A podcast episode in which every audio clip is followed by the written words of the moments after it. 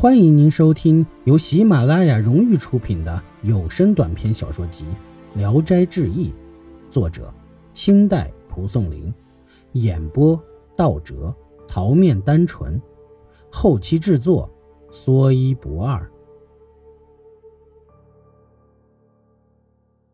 小记，常山县有个居民在家闲居，常有个矮个子人来。与他长时间的闲聊，他一直不知道这个人是哪里人，干什么的，颇为怀疑。一天，客人说：“过上三几天我就搬来住，咱们就成邻居了。”过了四五天，又说：“哎，现在咱们已经同庄住了，早晚可以来讨教。”主人就问他：“迁住在什么地方？”那人也不细说。只是用手向北指了指，从此每天总来一次，时常向邻居借器具用。有的人吝啬不借给他，器具就不翼而飞。众人都怀疑他是狐。村北有一个古墓，非常深，看不见底。众人怀疑他可能就住在里边。大家拿着兵器、木棒去围剿他。有人趴在墓口听了听，很久都没有动静。一更天将近的时候，听到墓穴中好像有几百人对着耳朵小声说话，大家都一动不动地等着。一会儿，那一尺多长的小人爬了出来，络绎不绝，数也数不过来。大伙儿一声喊叫，共同出击，没打到他们，仗仗都打出火来。转眼之间，小人四散奔逃，只留下一个小髻，像核桃那样大。上面还扎着纱，镶着金线，用鼻子嗅一嗅，骚臭不可闻呐。金永年，历金县的金永年，八十二岁了，还没有儿子，老妻也已经七十八岁，自以为绝望了。忽然梦见神人告诉他说：“本来应该断绝你的子嗣，念你做买卖公平。”赐给你一个儿子。金永年醒了，就把自己所做的梦告诉了老七。老七说：“这真是妄想，两人啊都快要进棺材了，怎么能再生儿子？”不久，金七真的怀孕了，到了十个月，竟然生下了一个男孩。下雪。丁亥年七月初六，苏州下了大雪，百姓吓得不得了，一起到大王庙去祈祷。大王突然附在一个人的身上说话了：“现如今叫谁老爷？面前都加了个大字儿，难道因为我这个神小，担不得一个大字吗？”众人惊得赶忙喊：“大老爷！”雪立刻住了。由此看来，神也喜欢有人奉承，怪不得当官的门前车马多呢。意史是说，世上的风气在变化呀，在下的人越是谄媚，在上的人就越是骄横。就在这康熙朝四十多年里，人们的称呼而不遵古代的礼法，是非常可笑的。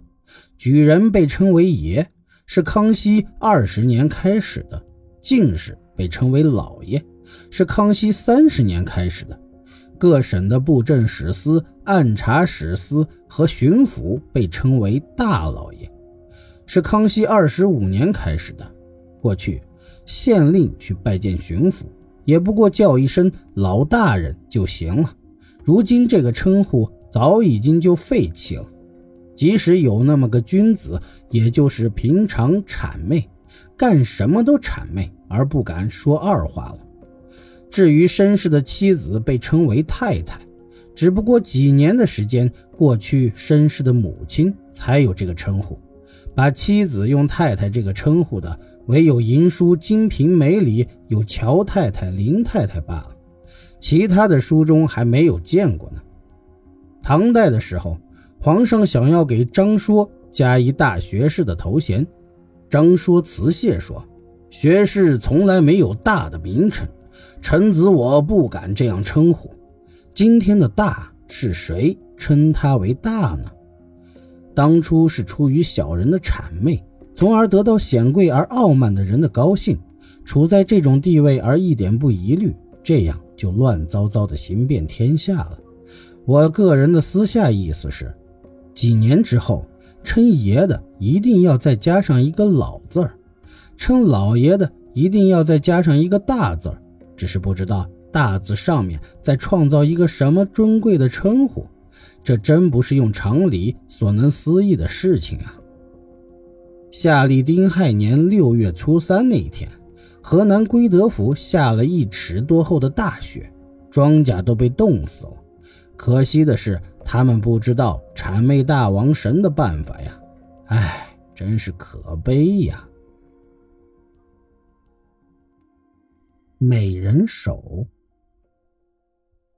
有几个商人一同寓居在京城一家房舍中，房屋和邻屋相连，中间隔着一层木板壁，板上有个松节脱落了，洞穴像杯子大小。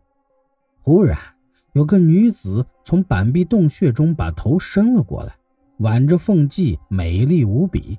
随即伸过一条手臂来，洁白如玉。众人害怕他是妖怪，想捉住他，但他已缩了回去。一会儿，美人头又露了出来，商人们就跑到隔壁去，发现根本没有他的身体。等到人再跑过去，美人头就又缩回去了。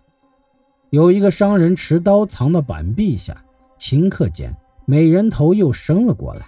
商人突然用刀砍去，美人头随刀而落，血溅满地。众商人惊告主人，主人害怕，带着美人头去告了官。官府逮捕了这些商人，并审问他们，认为这事儿很荒唐，把他们羁押了半年，终究没问出符合范氏事实的供词来，也没人因人命来告状，这才释放了商人，掩埋了这个美人头。本集演播到此结束，谢谢您的收听。喜欢请点赞、评论、订阅一下，谢谢支持。